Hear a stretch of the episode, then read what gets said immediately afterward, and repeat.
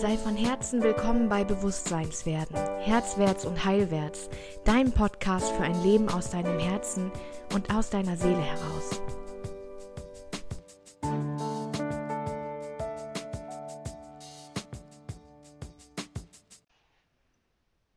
Hallo. 13.02 Uhr, ich bin ein bisschen zu spät, aber ich habe ja auch nichts angekündigt. Trotzdem bin ich hier.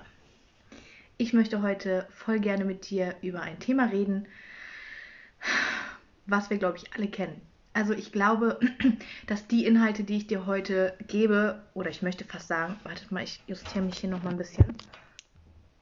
Ich möchte fast sagen, die ich dir heute schenke, ähm, Inhalte sind, die jeden weiterbringen können, die jeder auf sein Leben aufwenden kann, aufwenden, anwenden kann.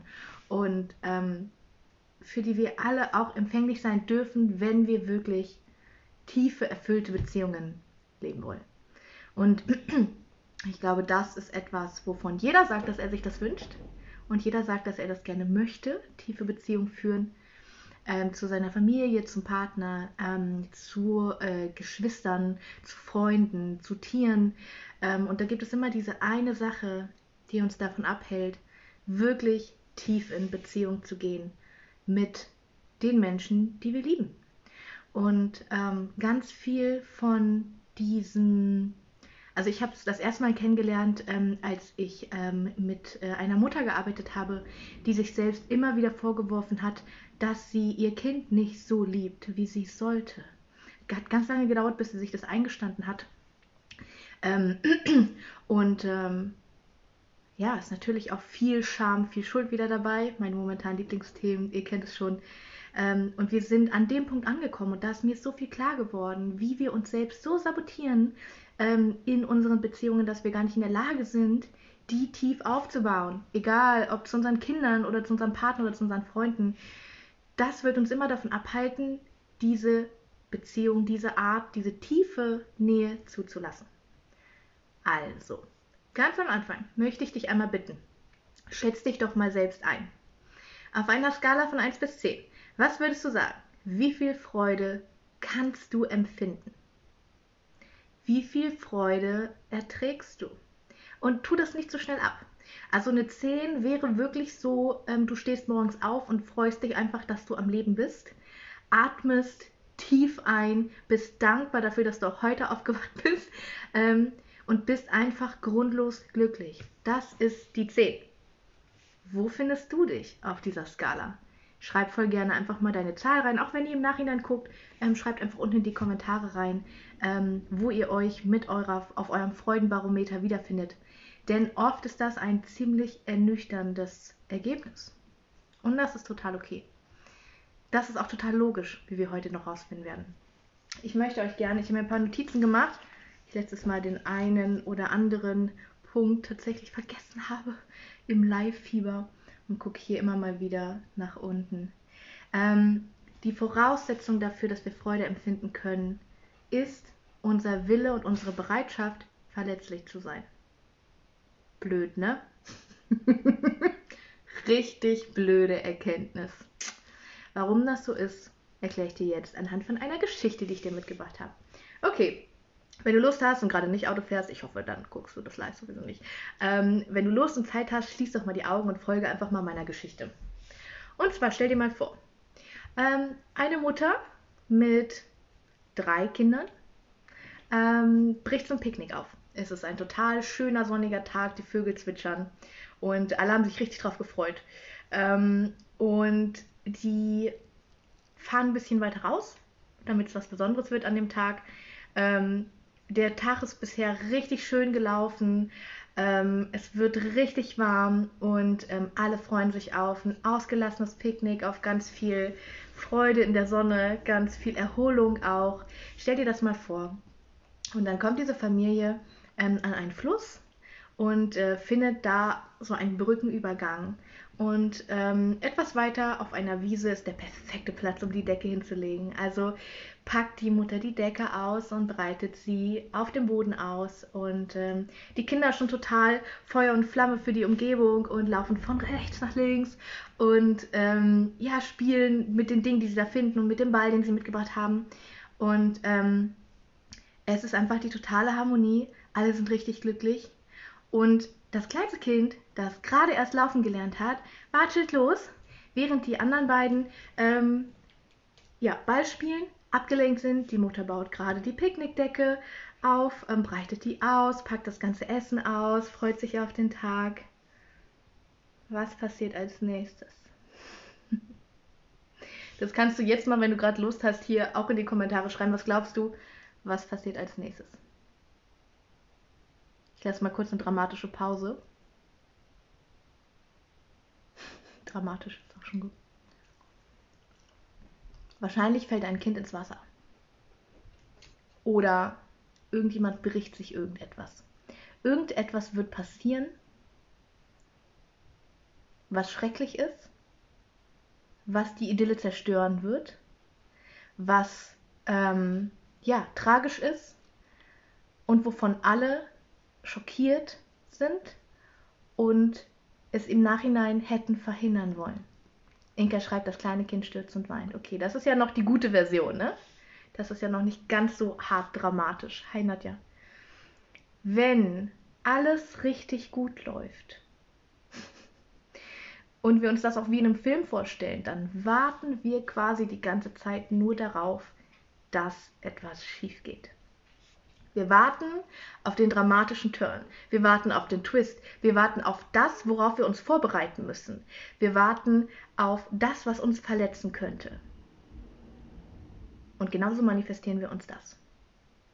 Das heißt, wenn wir nicht verletzt werden wollen, dann müssen wir dafür sorgen, dass wir permanent vorbereitet sind auf diese Verletzung durch unser Umfeld auf diese Verletzung durch unsere Lieben, auf diese Verletzung durch das Schicksal, durch unkontrollierbare Vorgänge, die niemand in der Hand hat. Wir müssen darauf vorbereitet sein, weil wir müssen uns ja darum kümmern, wenn es passiert, wir als Erwachsene. Eine der schmerzhaftesten Erkenntnisse und Learnings, die wir im Laufe des Aufwachsens haben können. Wir müssen die Kontrolle haben, wir müssen einen Plan haben, wir müssen vorbereitet sein, wir müssen wissen, was man dann macht. Vor allem, wenn wir Mütter und Väter sind. Und diese Einstellung, die sorgt dafür, dass wir möglichst gar nicht so tiefe Freude empfinden, damit dieses Ereignis nicht eintreten muss. Das nennen wir die obere Grenze der Freude. Also wo liegt deine obere Grenze der Freude?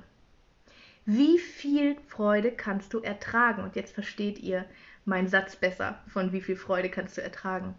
Bis du denkst, das kann doch nicht sein, wo ist jetzt hier der Haken? Wann kommt der tiefe Fall? Wann kommt ähm, der Moment, wo es mir wieder genommen wird?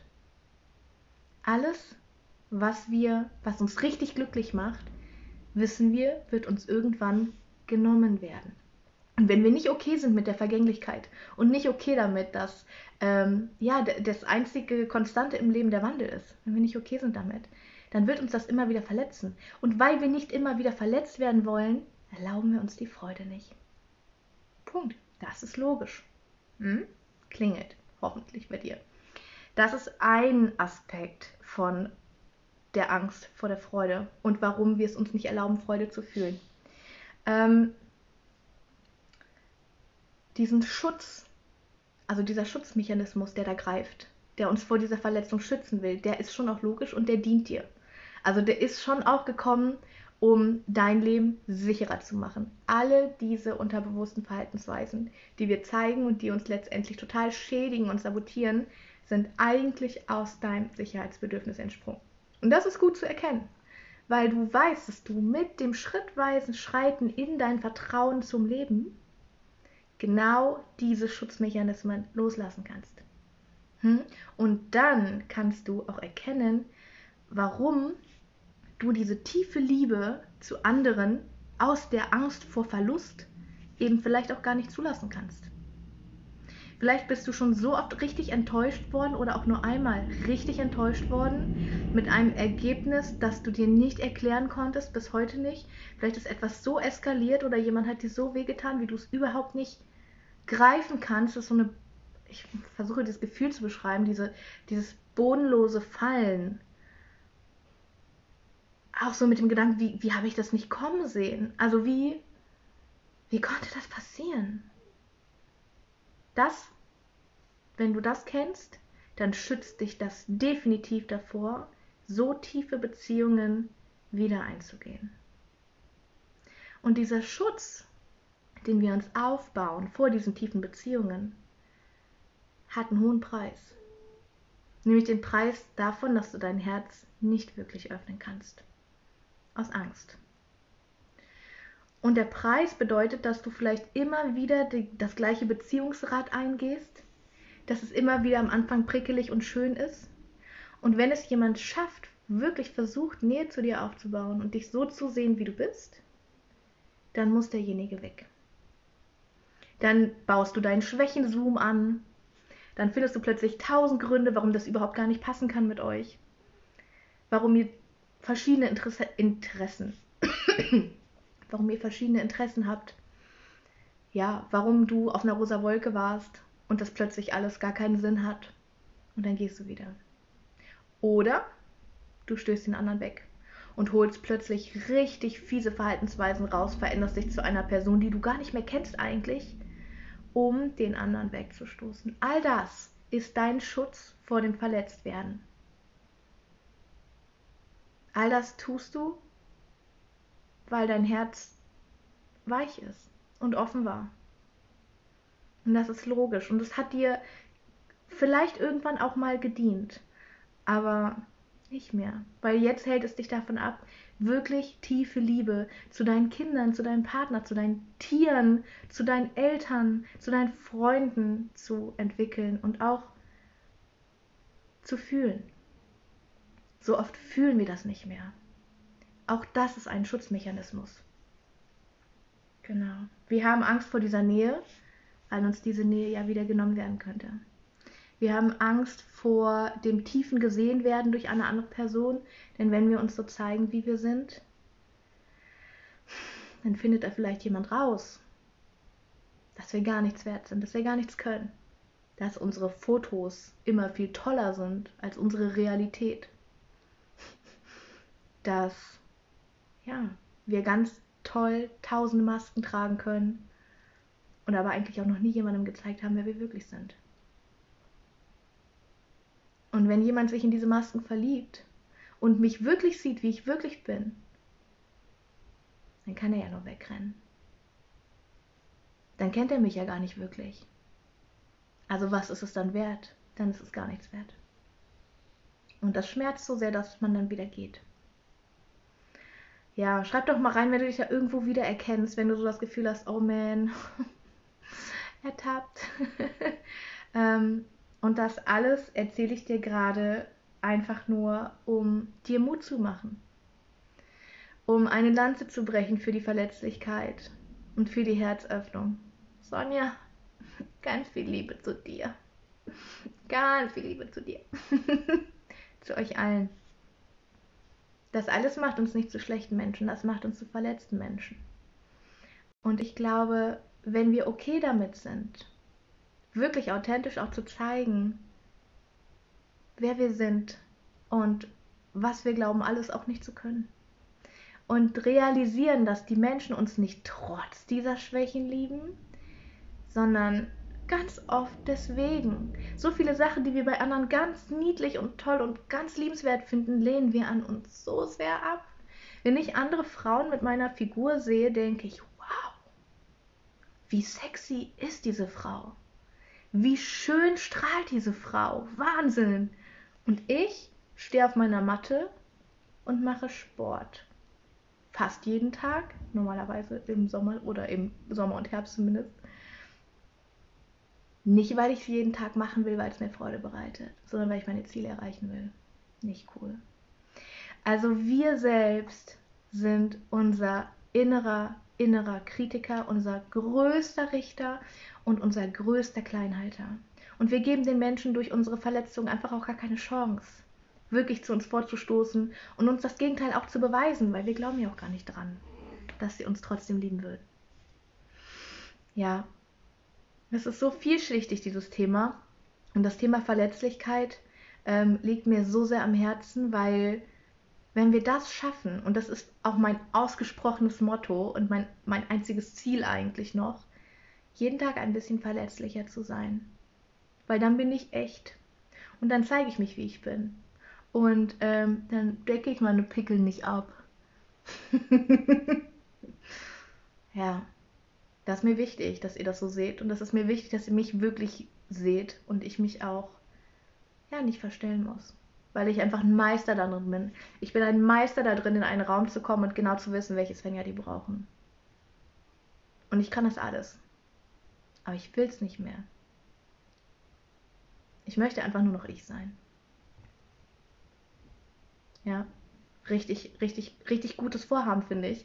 Und dafür weiß ich, darf ich verletzlich sein und darf ich mich verletzlich geben, weil dann werde ich viel, viel seltener verletzt, weil ich nicht dauernd auf Achtstellung bin und nicht dauernd erwarte, wann die nächste Lanze kommt und wann ich mich schützen muss und wann ich Grenzen ziehen muss und wann ich diesen Krieg ähm, führen muss, wann ich mich verteidigen muss, wann ich andere verteidigen muss. Nein, das ist kein Thema mehr. Ja. Es gibt zehn Wegweiser in die Verletzlichkeit. Und ähm, die werde ich jetzt nicht mit euch teilen, sondern ähm, ich denke, vielleicht mache ich einfach, wenn ihr das möchtet, mache ich nochmal ein Live am Wochenende zu den zwei wichtigsten Wegweisern, wie ich finde, in die Verletzlichkeit rein. Ähm, du kannst aber auch einfach die zehn Wegweiser mit mir durchgehen. Äh, wir haben jetzt gerade noch fünf freie Plätze bei den Göttinnen und wir starten am Montag. Ähm, das sind zwölf Frauen in einem unfassbar geilen Feld. Und dieses Feld, ähm, ja, hat im September und Oktober schon alles durchgewirbelt.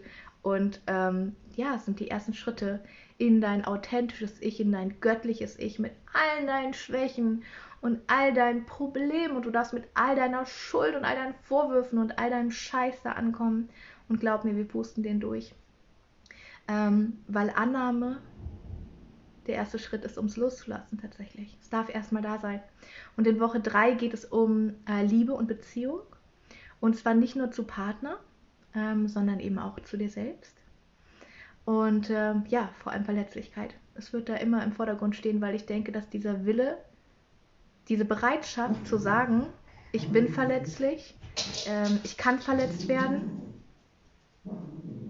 weil die Angst davor, dafür sorgt, dass ich permanent nur blockiert bin und gar nichts mehr geht. Jetzt lassen wir den Teddy mal kurz sprechen. Musst du noch weiterreden oder bist du fertig? Er muss noch weiterreden. Wir hören jetzt einfach alle voll gerne meinen Hunden beim Bellen zu. Fertig oder? Wuff. Weil diese, dieser versuchte Schutz vor dem Verletztwerden dafür sorgt, dass ich keine Lebensfreude habe, dass ich keine Beziehung, keine Nähe ertragen kann, dass ich Menschen immer wieder wegstoßen werde, dass ich immer wieder enttäuscht werde, einfach nur, weil ich Angst habe. Und das ist für mich keine Lösung mehr. Das will ich nicht mehr. Ja. So, hier wird es nicht stiller.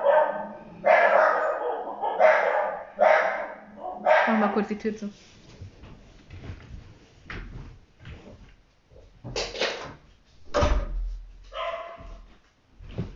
So. Das ist auch ein Moment übrigens,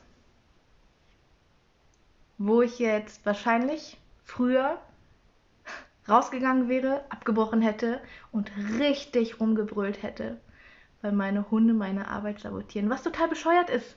Total bescheuert ist. Weil so ist es. So, das ist die Realität. So sieht es hier manchmal auch aus. Dass es hier einfach rumbellt, während ich arbeite. Und das ist okay. Ja, genau ich darf einfach so sein, wie ich bin. Das ist nicht selbstverständlich. Ich wusste 30 Jahre lang überhaupt nicht, wer ich bin. Punkt.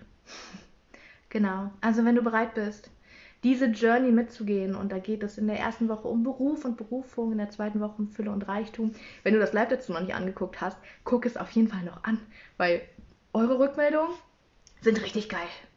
Es macht mich so glücklich, wenn ihr mir auf meine Lives rückmeldet, was ihr daraus macht. Das ist die größte Belohnung für mich, wenn ihr mir schreibt, ey, guck mal, das ist mein Geldmagnet jetzt. Oder das habe ich direkt umgesetzt. Guck mal, wie cool das ist.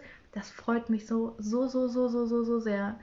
Ähm, ja, wenn euch das dient, was ich auf meinem Lebensweg so lerne und weitergeben kann. Genau. Die dritte Woche ist Liebe und Beziehungen und die vierte Woche ist Spiritualität. Dein Urvertrauen ins Leben. Nach dem März, meine Liebe, wenn du dabei bist, bist du nicht mehr die gleiche Person. Versprochen. ja, ähm, meine liebe Mitarbeiterin Mariana hat hier unten dir schon den Link reingestellt. Hi Mariana, ich danke dir. Ähm, kannst du mal draufklicken, da findest du alle Infos dazu und ähm, ja, ich freue mich mega auf dich. Geht bald los. Kannst kaum erwarten. März, Frühling! Meine Lieben, ich danke euch für eure Zeit. Habt's richtig, richtig gut. Genießt die Sonne. Der März, Winter kommt bestimmt noch. Und äh, wir sehen uns wahrscheinlich am Donnerstag wieder, ähm, wo ich live gehe mit der vierten Woche der Spiritualität ähm, und den wichtigsten ähm, den wichtigsten Punkten. Achso, und wenn ihr gerne ähm, meine zwei ähm, wichtigsten Wegweiser in die Verletzlichkeit haben möchtet, kommentiert einfach mal runter. Dann äh, gucke ich mal, ob ich mir am Sonntag mal Zeit noch dafür nehme. Meine Lieben, habt's richtig gut. Bis bald. Tschüssi.